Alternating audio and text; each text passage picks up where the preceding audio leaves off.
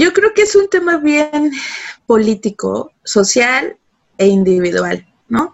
Eh, por un lado es una decisión individual y, cada persona tiene sus razones para tomarlo, eh, para decidir abortar. Por el otro lado es una polémica social porque al final existen diferentes puntos de vista, religiones, tradiciones, cultura, ¿no? Entonces, eh, involucra muchas cosas. Y, y políticamente, pues las decisiones de gobierno para facilitar o no facilitar de pronto que se pueda realizar el aborto.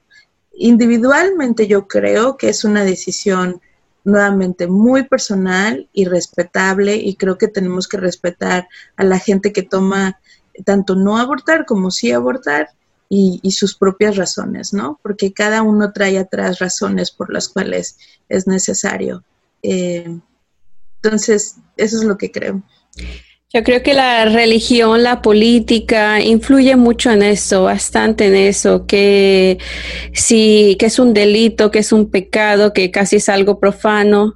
Entonces muchas personas mueren por practicarse un aborto en un lugar con la, con la señora de la esquina, con doña Rosita, que no, que no tiene la, el, el lugar limpio, que no tiene Ah, la experiencia profesional para hacerlo, ¿no?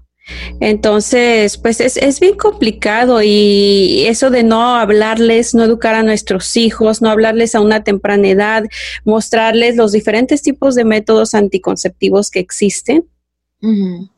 ¿Por qué? Por, lo mismo, por la religión, por la política, por la cultura, que no, que porque si les hablamos de métodos anticonceptivos, vamos a inducir a nuestros hijos a que tengan relaciones sexuales a una temprana edad. Y eso no es cierto. La verdad que nos falta bastante información y a causa de eso muchos niños son abusados también porque no, no tienen, no reciben la educación sexual que necesitan en la casa. Entonces la reciben de quién? De la vecina, del amigo y algo totalmente diferente que no tiene nada que ver con lo con los valores que nosotros como latinos no les inculcamos a nuestros hijos, mira, esas son tus partes, esas no te las pueden tocar, eh, y que no, y llamarles a las partes del cuerpo por nuestro nombre también, ¿no? porque de pronto hay confusiones y por eso también hay abusos, ¿no? Que la conchita, que me tocó la conchita, que no sé qué. Entonces, tenemos a decirles eso a nuestros hijos y nos parece algo gracioso cuando no, cuando no lo es. Y como te decía, por eso hay muchos abusos, pero muchas personas no saben que existen ayudas cuando tienen abusos cuando no saben a dónde acudir, no saben qué hacer y se encuentran en un mundo completamente cerrado, ¿no? Como hormiguitas en un, en el mundo. Pero, y, y muchas personas piensan también que lo que están viviendo no es abuso, ¿no? Entonces, ¿cómo reconocer, cómo saber cuando, cuando están las personas viviendo en violencia doméstica? Y bueno, todo el tema que, que, todo lo que acabas de compartir, que son muchas cosas, definitivamente eh, la única forma de poder ejercer nuestros propios derechos individuales como seres humanos a nivel institucional es a través de conocer, ¿no? De aprender, de informarse, de mantenerse actualizado. Eh, yo creo que a estas alturas el decir yo no sabía o de pronto eh, nadie me dijo, eh, ya no son justificaciones, ¿no? Ya en las redes sociales, internet, hay muchísimas agencias trabajando, o sea, la información está ahí, simplemente es querer aprender y querer informarse para poder educar de mejor forma a sus hijos y estar más educados para tomar decisiones educadas, decisiones instruidas, no simplemente eh, lo que le dicen los vecinos o los amigos o, o como decías, en la, en la, religión, los pastores. Hay que estar informados para tomar decisiones informadas. Y no importa qué, cuál es tu nivel, tu nacionalidad, tu raza, eh, ni siquiera si no hablas inglés. O sea, la información está accesible en español y hay que mantenernos informados. Y bueno, con relación a violencia doméstica, eh, son muchas las estrategias. Primero, me gustaría compartirte eh, que, bueno, octubre es el mes de concientización eh, sobre la violencia doméstica. Eso para, para nosotros es muy importante este mes y, te agradezco muchísimo que me invites a tu programa porque es importante que, que la gente se concientice sobre el tema de violencia doméstica y sobre todo que entendamos que porque yo no soy víctima de violencia doméstica no quiere decir que, que no tengo nada que ver y no me voy a informar y no voy a, a poner mi granito de arena, ¿no? Porque al final eh, la violencia doméstica otra vez es un problema social que de alguna forma nos puede afectar a todos, porque si no eres tú, de pronto una vecina, una amiga cercana, tu hija, eh, tu, familiar cercano puede estar pasando por violencia. Para ser víctima de violencia doméstica, nuevamente puede pasar cualquier persona, no, no, importa la religión, la edad, la nacionalidad, en realidad eh, o el estatus de inmigración en este país, ¿no? No tiene nada que ver. Cualquier persona puede ser víctima y cualquier persona puede ser agresor también o agresora, ¿cierto?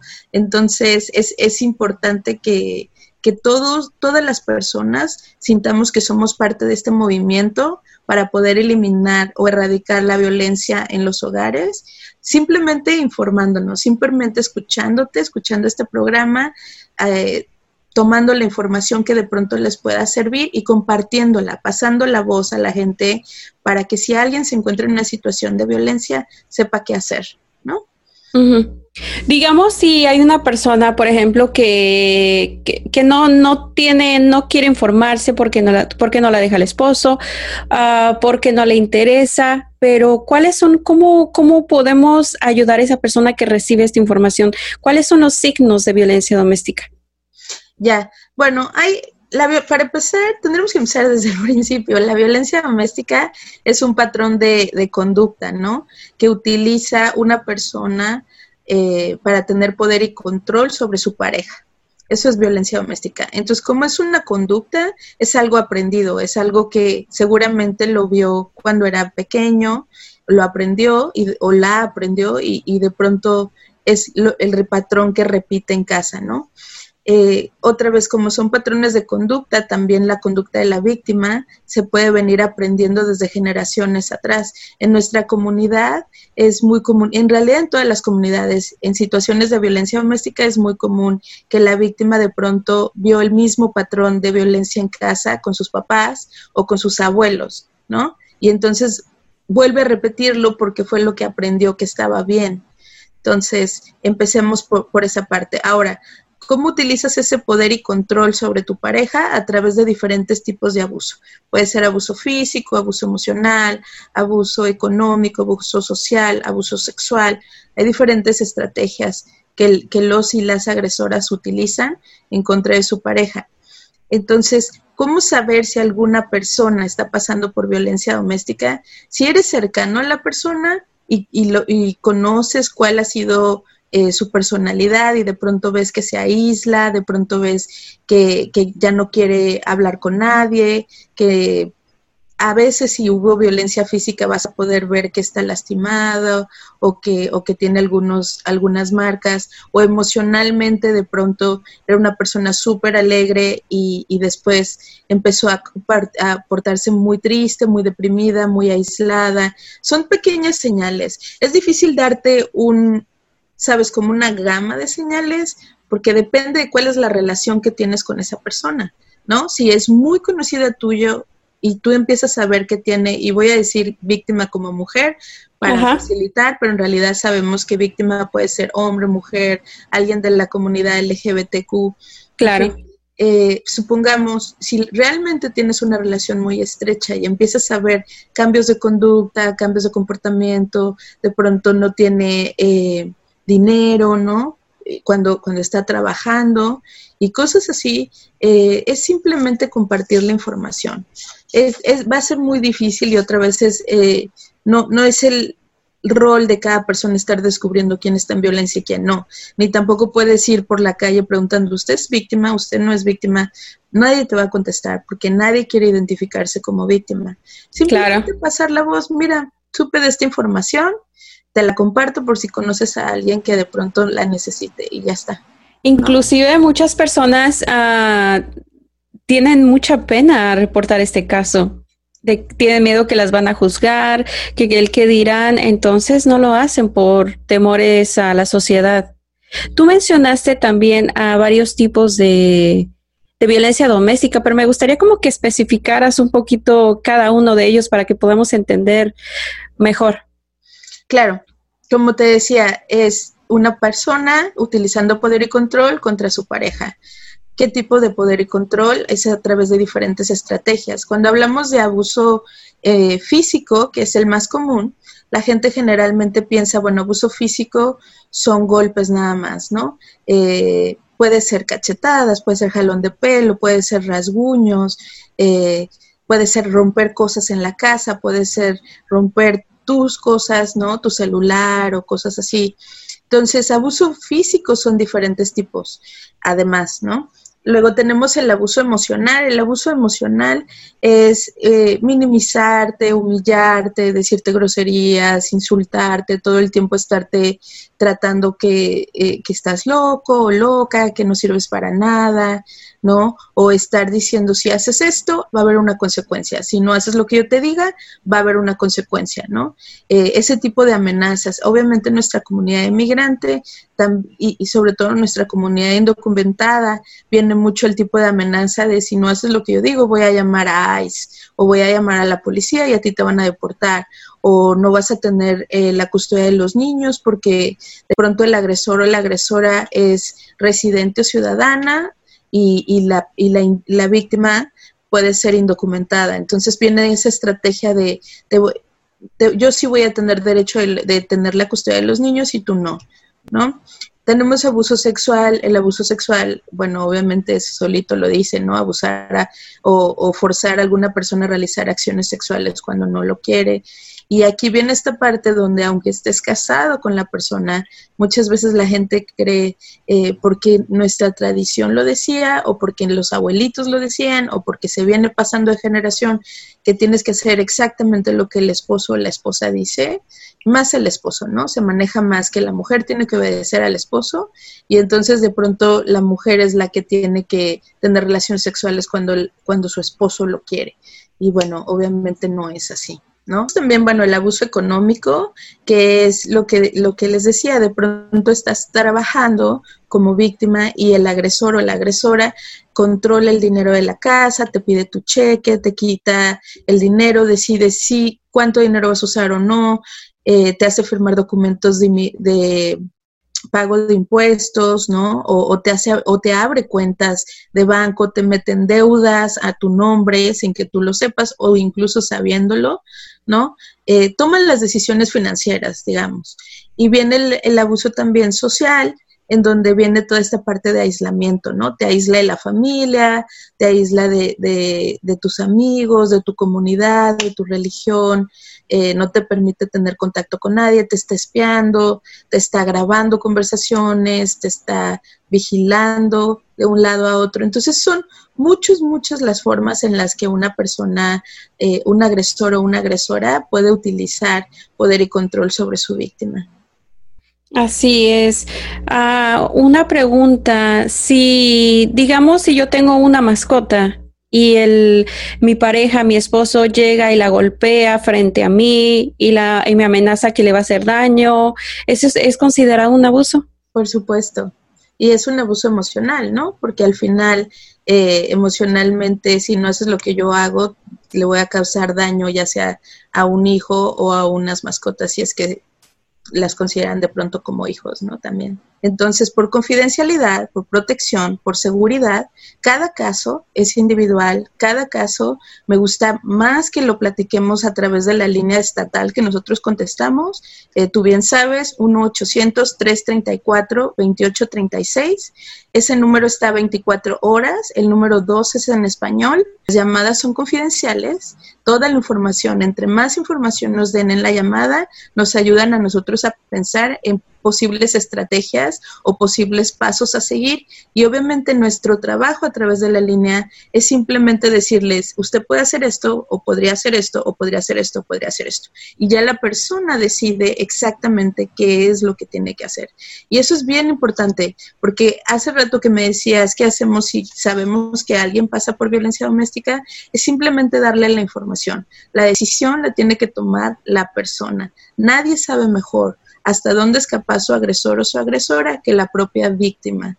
Entonces, eh, lo que nosotros hacemos es ayudarlos a pensar eh, hasta dónde podría ser capaz y de pronto cuáles serían los mejores recursos, porque para nosotros lo más importante es la seguridad de la persona. Lo que menos queremos es poner a alguien en riesgo. Nosotros nunca vamos a obligar a nadie a hacer nada y, y, esto quiero dejarlo aquí, pues porque cuando a veces quieren ayudar a sus amigas, a sus primas, a sus vecinas, eh, están quieren, quieren forzar de pronto a la persona a que salga de una relación abusiva y así no se solucionan las cosas. Así se puede poner en peligro a, la persona. La persona es quien debe decidir cuándo y a qué horas está lista o listo para tomar esa decisión y salir y cuáles serían las estrategias. Así es, entonces es importante que llamen a este número que se encuentra aquí, número 2 para español, ¿cierto? ¿Quién puede llamar a este número? ¿Pueden llamar personas que se encuentran en otro país, en México, en España, o solamente las personas que viven en Estados Unidos o en Georgia? Bueno, la línea, o sea, el 1-800-334-2836 es una línea estatal de, de, crisis para el estado de Georgia. Los recursos inmediatos que tenemos es un directorio de los 46 programas de violencia doméstica que están en Georgia, así como otras agencias que proveen diferentes servicios, incluyendo los consulados latinoamericanos. Entonces, los recursos inmediatos que tenemos son de Georgia. Ahora, hemos recibido llamadas de otros estados en, Estados Unidos y, lo que hacemos es asistirlos para conectarlos con las líneas estatales que hay en, Texas, en Nueva York, en, en, en Florida, ¿no? Y, cuando hemos recibido, porque también lo hemos hecho, recibido llamadas de otros países, tratamos de conectarlos con el recurso eh, que podría haber de pronto en su país, ¿no? Obviamente, eh, la idea es que la gente no se, no se vaya sin, sin ninguna información, pero quiero ser bien honesta, nosotros no sabemos cuáles son los procesos que están funcionando en España, sin embargo, podríamos conectarlo con alguna agencia para que allá le den los procesos eh, locales. Tampoco conocemos aquí en Estados Unidos, cada estado funciona diferente, las leyes son diferentes, entonces nosotros estamos empapados de la información de Georgia, pero no podemos dar información incorrecta, sería poco profesional hacerlo y por eso es que lo que hacemos es cuando nos llaman de otro estado es conectarlos con quien sí va a saber cómo funciona el estado de Florida, por decir. ¿No? La idea es eso, conectarlos con, recursos y, que otras agencias de pronto les puedan dar la información más específica. La línea está 24 horas eh, disponible en español a cualquier hora, de verdad, a las 3 de la mañana es en el momento en el que se sienten de pronto que quieren platicar con alguien para analizar un poco si están pasando por violencia doméstica, a esa hora llámenos. Hay alguien que habla español a esa hora contestando. Las chicas de la línea eh, están entrenadas para trabajar con violencia doméstica, para entender estas dinámicas de abuso que acabamos de mencionar, para poder analizar caso por caso, para ver situaciones de letalidad, es decir, momentos, estrategias peligrosas que pueden llevar a la persona a estar en un peligro mucho más elevado, ¿no? Donde realmente hay que tomar una decisión inmediata porque su vida corre peligro eh, inmediato, digamos.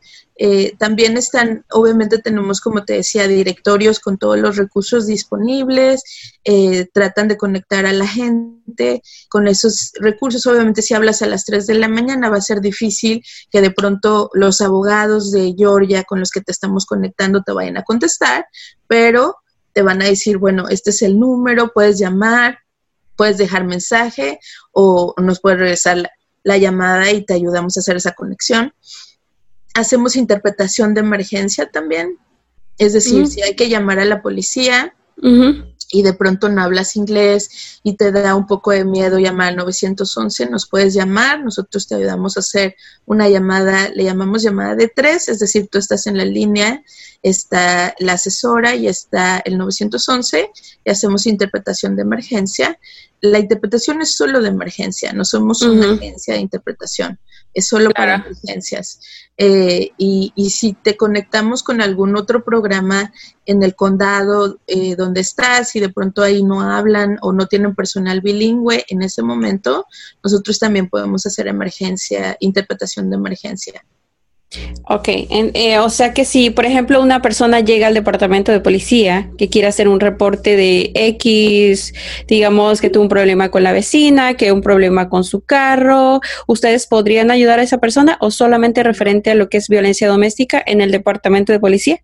Solo con, con relación a violencia doméstica. Ahora, lo que acabas de decir es bien importante. En este país, en Estados Unidos, todas las agencias que reciben dinero federal, tienen la obligación de proveer el acceso al idioma, es decir, intérpretes. Entonces, si una persona va al departamento de policía, en ese momento tiene que pedir que le consigan a alguien que hable español para hacer cualquier otro tipo de reporte, ¿no? O incluso violencia doméstica. Para cualquier reporte, en ese momento le tienen que pedir. Y es obligación del Departamento de Policía, ya sea que si tiene personal que habla español, que bueno, ese personal se acerque. O si no, llamar a su línea de idiomas en donde pueda conseguir interpretación y puedan entonces llamar. Es, esto está por ley. Entonces, todas las agencias federales tendrían que hacer eso.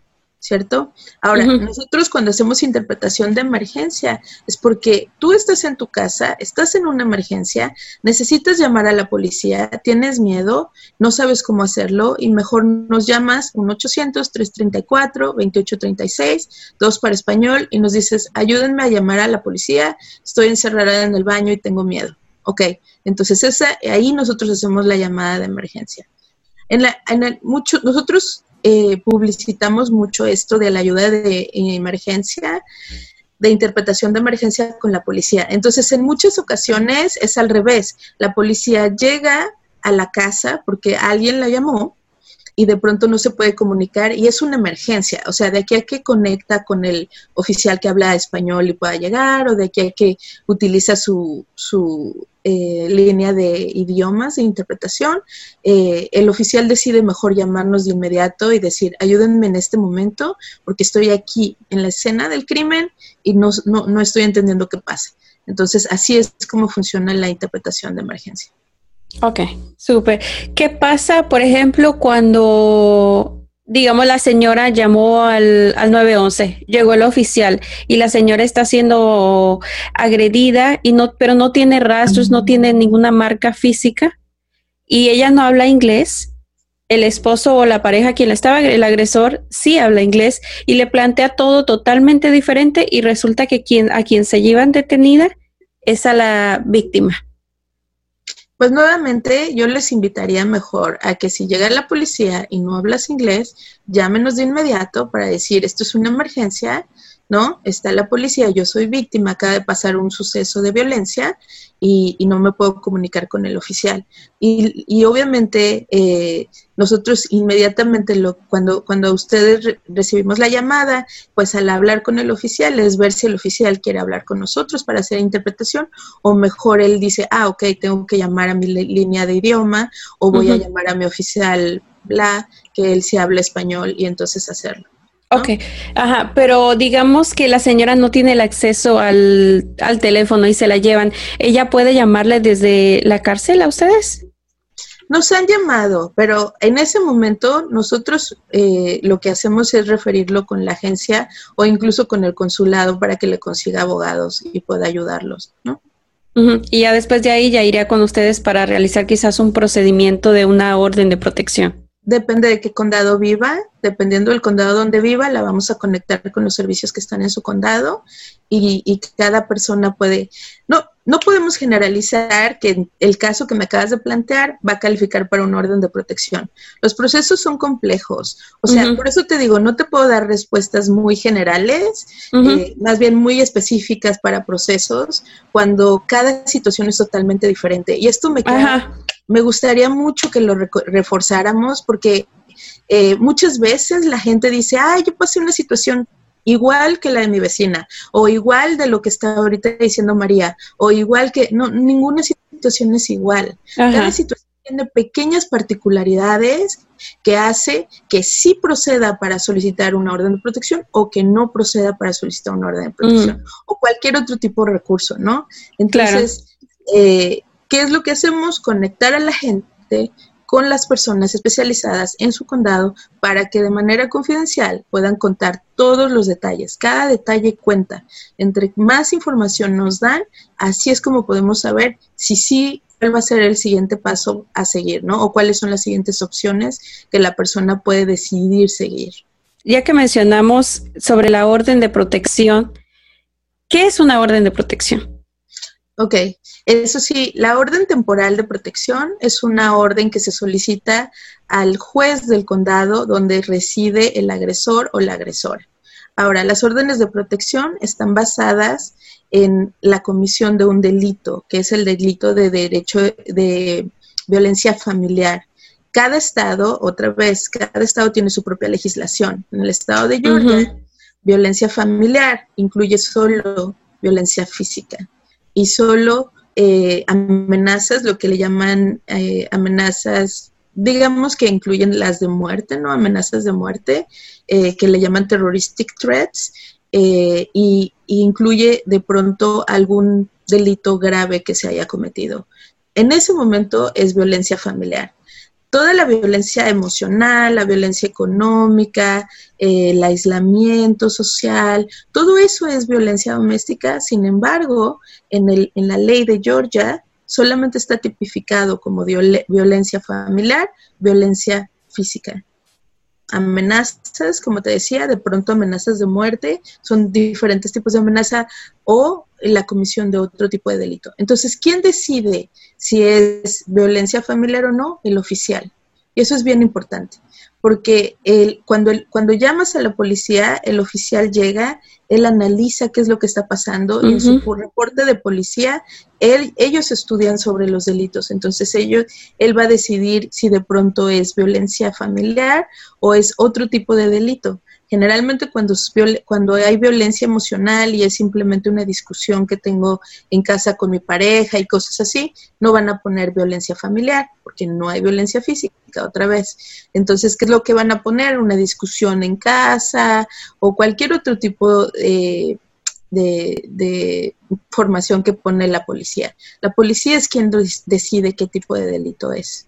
Ajá. Una vez que ya está, perdón, una vez que ya tienes de pronto un reporte de policía por violencia familiar, es decir, violencia física, o que tienes evidencia de que hubo violencia física, ok, no llamaste a la policía, pero tengo fotos, tengo reportes médicos, tengo el reporte de mi psicólogo, o sea, tengo evidencia, es como de pronto te puedes acercar a una asesora eh, legal, que puede ser a través, nuevamente nos llaman 1-800-334-2836 y nosotros la conectamos con la asesora legal que esté en su condado o de pronto con eh, los abogados de Georgia los abogados, la asistencia de ayuda de Atlanta de abogados también para solicitar una orden de protección.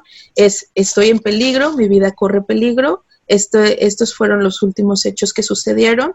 Se presentan al juez toda la evidencia y, la narrativa de los hechos y el juez decide si te da de manera temporal una orden eh, al principio por 30 días y después se puede extender por un año incluso o más adelante por tres años, por cinco años, va variando. Pero en el principio, cuando tú solicitas esto, y obviamente les pido que nos llamen para poder darles asesores legales que les puedan decir si califican o no califican para la orden, lo que se está pidiendo en esa orden es que el agresor o la agresora se, acerque, se aleje de, la víctima y de sus hijos de pronto, de su familia, porque corre peligro, ¿no? Porque hay peligro. Eh, se, pide también que no haya ningún tipo de contacto, se pide que, que, de pronto eh, se divide la custodia temporal, ¿no? La custodia física temporal de los niños, de pronto que la tenga la víctima. En fin, hay diferentes cosas que vienen en la orden donde se pide la protección eh, temporal y después, una vez que lo garantiza el juez y que, y que lo firma, hay una audiencia que es generalmente es a los 30 días, más o menos cada condado varía nuevamente, pero generalmente es a los 30 días, donde hay una audiencia eh, donde sí se va a presentar el agresor o la agresora, porque bueno, tiene derecho a saber que hay una orden en su contra y tiene derecho también a presentar la evidencia que pueda decir lo contrario, ¿cierto? Claro. Y en esa audiencia eh, se determina o el juez determina si se puede extender esta orden de protección por más tiempo. Entonces, ese es el proceso. Es, Esto es la información general, pero nuevamente, caso por caso, eh, hay muchas cosas que, que, que, puede, que pueden considerarse que sí puedes calificar para una orden o no. Depende de los condados también y de las asesoras legales que te puedan informar mucho más. Como lo dices, depende del condado, depende del estado, del país ya que hay muchas personas que pueden estar escuchando este mensaje en otro país, cualquier país del mundo, ¿no? Ah, digamos, y si la persona decide no llamar al 911, pero ya está cansada de tanto abuso y pero no tiene, tiene miedo porque no tiene dinero, no tiene a dónde ir, no tiene recursos, tiene sus hijos y no sabe qué hacer. Eh, ¿Podría, hay algún lugar en donde ella pueda ir? Sí, claro. Nuevamente, 1-800-334-2836 les invitamos a que nos llamen, porque hay que explorar muchas cosas.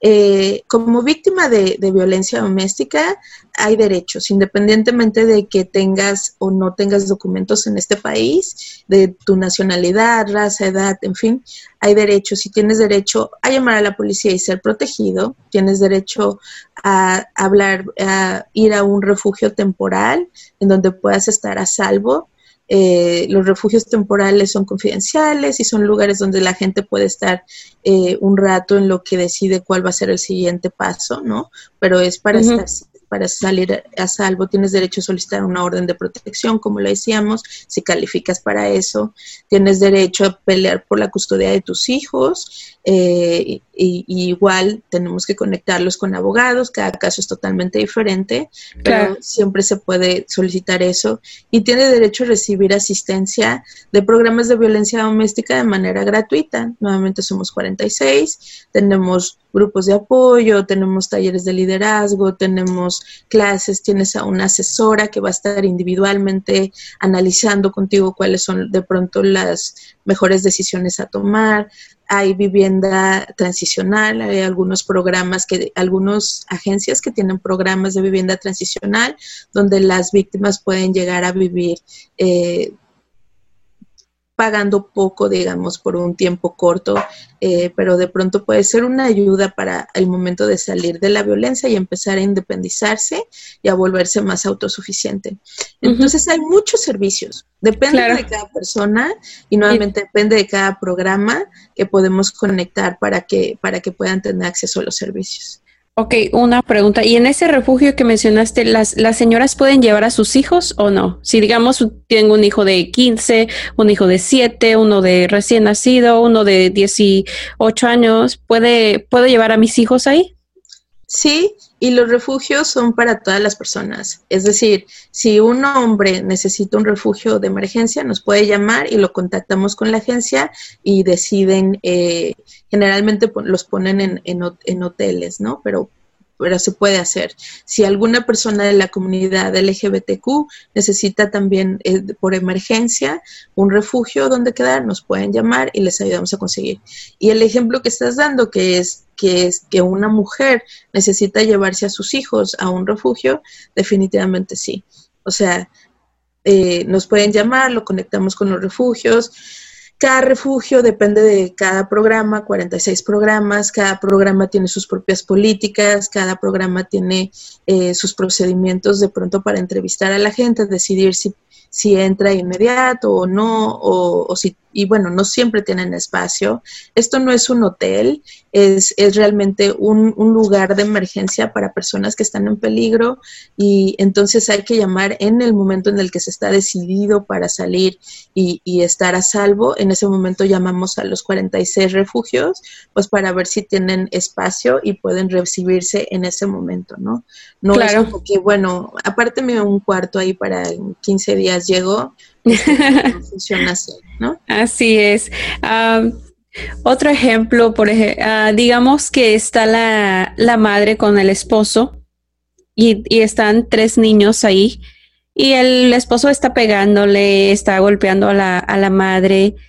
Y, pero la madre dice, no, no pasa nada, ellos no, o sea, aquí la víctima soy yo, los niños no, no están recibiendo ningún abuso. Los niños son considerados que uh, víctimas de violencia doméstica. Sí, por supuesto. Y obviamente ahorita que tocaste este tema es importante porque muchas veces las víctimas, y hablemos de mujeres en este caso, la uh -huh. víctima mujer puede decir, bueno, el agresor ha estado lastimándome físicamente o, o hiriéndome, pero solamente a mí porque él es un buen padre, uh -huh. y a mis niños les da dinero y a mis niños les compra cosas y no sé qué. Entonces, ahí realmente lo que, lo que les recomiendo es que piensen un poco qué ejemplo le están dando a, como padre agresor en frente de los niños, lastimando a la mamá, gritándola, insultándola, aislándola, todos los tipos de abuso que ya mencionamos, si los está haciendo en frente de, de los niños, ese es el ejemplo que le está poniendo a los niños. Y como les dije en un principio, recordemos que violencia doméstica es un patrón de conducta aprendido. Es decir, los hijos están aprendiendo esa conducta, ¿no? Y desafortunadamente las estadísticas dicen que eh, la, las personas que viven en violencia doméstica eh, y tienen niños pequeños, los niños pequeños replican esa conducta cuando son adultos. Claro. Es decir, empiezan en situaciones de violencia doméstica cuando con sus, con sus parejas, cuando ya son adultos. No quiere decir que todo el tiempo sea eso, que eso sea lo que pase, pero por eso es importante eh, cortar ese círculo de abuso para poder explicarles a los niños, no, ser agresor no está bien y cuando seas adulto no es lo correcto, ¿no? Ni tampoco ser víctima, ¿no? De alguna forma, tienes que aprender a, tomar mejores decisiones en relaciones saludables para no caer en una situación de violencia en donde te toque eh, pasar por todo esto, ¿no? Que de pronto es innecesario. Como empezamos a platicar, entre más informamos estamos, entre más conocemos sobre nuestros derechos, es como podemos evitar caer en situaciones de este tipo. Claro, y la madre en este caso podría enfrentar cargos, digamos que sea cómplice del agresor sobre eh, para el abuso en los niños caso por caso, María, no te puedo generalizar de verdad, porque nuevamente habría que haber estado analizar, ok, ¿qué fue? Llamaron a la policía, no llamaron a la policía, vino el departamento de menores, no vino el departamento de menores, ¿qué vio? ¿Qué, qué vieron los niños? ¿Qué edades tenían los niños? Si los vieron, no los vieron. O sea, son muchos elementos claro. para darte una respuesta de un sí o un no. Entonces, uh -huh. eh, habría que, habría que analizar otra vez caso por caso. ¿Qué es lo que sí llega a pasar? Que de pronto eh, como madre estás viendo que tu hijo está siendo abusado por el agresor o tú mismo estás abusando por los niños y no haces nada, ¿no? Uh -huh. No llamas a las autoridades y permites que el abuso siga sucediendo. O sea, ahí sí puede ser que, que, tú puedas ser considerada también por negligencia. Ahora, ese es un tema totalmente diferente, abuso de menores, tiene que ver con abuso sexual, tiene que ver con abuso de negligencia, con abuso físico, es, es, es diferente, ¿no? Eh, pero sí, obviamente si las autoridades están viendo que, que, el, que el, adulto encargado de los niños eh, simplemente veía que el abuso pasara y no hacía nada, pues claro que también viene un cargo eh, de negligencia. Claro, así es. Um, pero, ¿Y cómo hablarles a nuestros hijos de violencia doméstica? Bueno, primero yo creo que es importante identificar si estamos en una situación de violencia doméstica, porque es difícil tocar este tema cuando de pronto nosotros estamos en violencia doméstica, ¿cierto? Entonces, sí los invitaría mucho a que ya nos llamaran, porque lo que también queremos hacer a través de la línea es esta parte de educación y de información, donde la gente puede identificar si está en una relación saludable o está en una relación de violencia. Nuevamente, 1-800-334-2836 y 2 para español. Eh, entonces, una vez que sabemos que no estamos en una situación de violencia doméstica, eh, es mantener comunicación con los niños eh, conforme van creciendo. Y, esto tiene que ver más con un poco de, cómo educar a los niños y clases de padres, ¿cierto? Donde no nada más vas a tocar temas de violencia doméstica, sino lo estás pasando en casa, eh, vas a tocar temas de respetar al otro, de a tus compañeros, de no ser agresivo, controlar tus emociones, como en fin, esto, esto va un poquito más pegado. Ahora, si estabas en una situación de violencia doméstica, saliste de la situación de violencia doméstica, eh, puedes tener conversaciones con tus hijos donde ya identificaste que tú fuiste víctima y de pronto que, el, papá era agresor y explicarle que la conducta que el papá estaba haciendo no era la correcta, ¿cierto? No nada más es mamá platicando con los niños, ahí nosotros siempre recomendamos que los niños vayan a terapia, porque necesitas a alguien externo, eh, profesional como los terapeutas que puede trabajar con los niños y dependiendo de las diferentes edades poderles explicar qué fue lo que pasó y la terapeuta te da la información adecuada para que tú como mamá, dependiendo de la edad de tus niños, puedas tener los diferentes tipos de conversaciones, ¿no? Porque no nada más es directamente mamá diciéndole lo que papá hizo está mal y ya está. Claro. necesitas mucho más refuerzo para que los niños entiendan lo que pasó y no puedan caer en una situación de violencia. ¿no? Así es. Y a veces en estos casos pasa, hay muchos padres que tienen, por ejemplo, si están separados, a utilizar a sus hijos para como medio de comunicación. ¿Eso también es considerado abuso? No, no entendí. Sí, por ejemplo, que los padres están separados y mm, yo no quiero hablar con la madre o con el padre, entonces estamos utilizando a nuestros hijos para que le comuniquen lo que yo quiero decirle a la, a la madre. O quizás hasta amenazas, mm, poniendo en medio al hijo.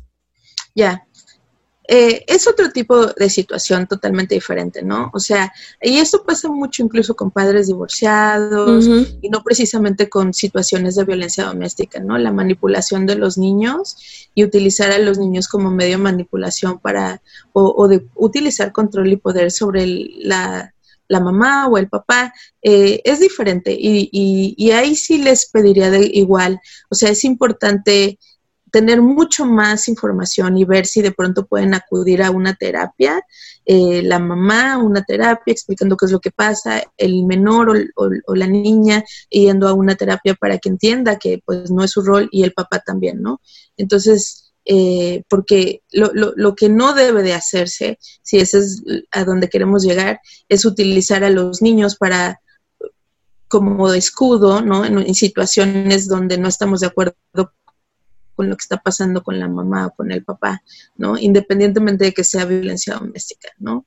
Eh, sí, así es, lo que no es correcto hacer. Pero sí se necesita apoyo de, de, de fuera para eso.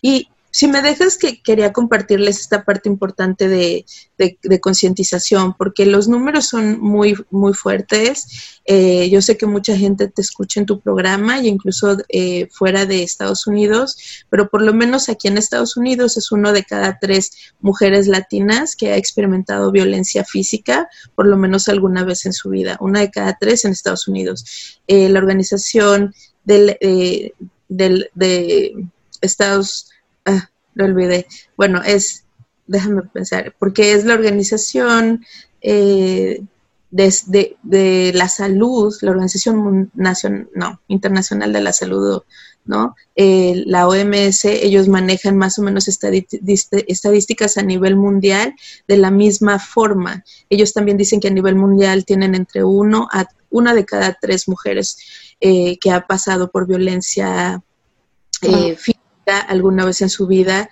y marcamos en Estados Unidos que uno de cada siete hombres ha sido víctima por violencia física por parte de su pareja Eh, igual la Organización Mundial de la Salud maneja alrededor de uno de cada 12 hombres eh, a nivel mundial. O sea, es un problema, la violencia doméstica es un problema que está pasando en todo el mundo. Aquí en Estados Unidos también, eh, principalmente en el estado, bueno, en Estados Unidos se mide cuántos asesinatos, o sea, un hombre matando a una mujer en situaciones de violencia doméstica, ¿no? Y en Estados Unidos, por ejemplo, el estado de Georgia está en el número 10 de todo Estados Unidos en donde hombres matan a mujeres, ¿no? En el estado de Georgia, simplemente el año pasado, en 2019, eh, hubo 166 personas que murieron por violencia doméstica. Oh my God. El año anterior, en 2018, había 148 y en 2019 sube a 166. Quiere decir que está incrementando, ¿no? Hasta ah. febrero del próximo año tendríamos los números de, este año 2020. Sin embargo, para el estado de Georgia, en estas mujeres, estas personas que murieron, los 166 que murieron eh, como víctimas de violencia doméstica, en el 73% de los casos fueron eh, asesinados por armas de fuego. Lo que quiere decir es que las personas tienen armas de fuego y las, las víctimas de violencia doméstica de pronto que saben que los agresores o agresoras tienen armas de fuego, no están tomando, eh, no están reportando a las autoridades, no están pidiendo ayuda, ¿no? Eh, piensan que no va a pasar de ahí y, y en 73% de los casos fueron asesinadas por armas de fuego. Entonces creo que los números nos dan un panorama importante eh, para que la concientización entre por todas las personas que están eh, escuchando tu programa y piensen de pronto que todos tenemos una mamá, una hermana, un alguien que de pronto puede estar pasando por, eh, por, por, esta situación y es importante levantar la voz y informarnos y decirles si hay ayuda, pero tienes que pedirla, ¿no? Porque, porque solita la situación no va a cambiar. Muchas veces escucho que, que me dicen, bueno, es que el agresor o la agresora me dijo que va a cambiar, que me pidió perdón y que ya no se va a volver a repetir la situación. Eh, si el agresor o la agresora no está 100% convencido de que la situación que está sucediendo es grave y que quiera cambiar, la situación no va a cambiar de la nada, ¿no? O sea, sí hay que pedir ayuda. Y bueno, quería compartirte esos datos porque, como te digo, no es un problema solo de Georgia, no es un problema de Estados Unidos, a nivel eh, mundial está sucediendo en varios países. Eh, ahorita, precisamente ayer, eh, estuve viendo unas noticias que en, en México, por ejemplo, hay un movimiento de una organización que se llama Gendes o y ellos trabajan con hombres, con masculinidad, con el tema de machos, con el tema, me pareció súper interesante porque lo que ellos están, el movimiento que están haciendo ahora allá es incluso a través de anuncios de televisión, con artistas, etcétera, porque esta agencia al trabajar con los hombres y trabajar con la parte de masculinidad y macho, se dio cuenta que de pronto los hombres no se estaban dando cuenta que estaban en situaciones de violencia, que eran agresores. O sea, ellos simplemente estaban repitiendo patrones de conducta de lo que habían aprendido en casa y que creían que, que estaba bien, ¿no? Y que no estaba lastimando o que no estaba violentando a, su esposa o a sus hijos y, sin embargo sí lo estaba haciendo, ¿no? Eso es buenísimo y, y me parece una estrategia para poder cambiar, aunque sea un poquito nuestra forma de pensar, ¿no? Educarnos un poquito más. Norma, y también estás nominada, ¿cierto? Tienes una nominación. Sí, bueno, pues sí, la, la, revista Mujer Magazine me acaba de hacer una nominación eh, en la categoría de social, eh, de cambio social, y bueno, pues se los agradezco, voten. La revista Mujer Magazine, en, aquí en Estados Unidos, bueno, del 15 de septiembre al 15 de octubre se celebra el mes de la herencia hispana y es reconocer a toda la comunidad hispana que ha hecho la diferencia en este país o que ha marcado ciertos patrones que han permitido crecer el país eh, a nivel social, a nivel económico, a nivel político, en diferentes ámbitos. Entonces, esta revista eh, decide celebrar a latinas que han sido o que han hecho algo eh, influenciado de alguna forma y, en el marco del mes de la herencia hispana decide hacer nominaciones, hay muchas mujeres ahí y obviamente faltan muchas mujeres que, realmente están trabajando en, la comunidad hispana y están haciendo el cambio en este país. Eh, pero bueno, esa es la, la, idea de ellas de reconocer algunas y, y sí eh, me dieron el honor de nominarme ahí. Pues muchas felicidades, la verdad que te deseo mucho éxito en cualquier cosa que hagas y pues para adelante. Muchísimas gracias y gracias por permitirme compartir esta información con tu audiencia. Para mí es muy importante que, que todos seamos parte y que entendamos que este problema es un problema grande que a todos nos involucra. Así es. Y, y entre más informados estemos, mucho mejor para evitar eh, caer en situaciones de violencia y compartirlo, como ayúdenos a compartirlo con la gente. Eh, nuevamente en Georgia, 1-800-334-2836. Llámenos, estamos para ayudarles y de verdad queremos poner ese, ese granito para poder erradicar la, la violencia, ¿no? Y les pedimos que todos ustedes sean parte también.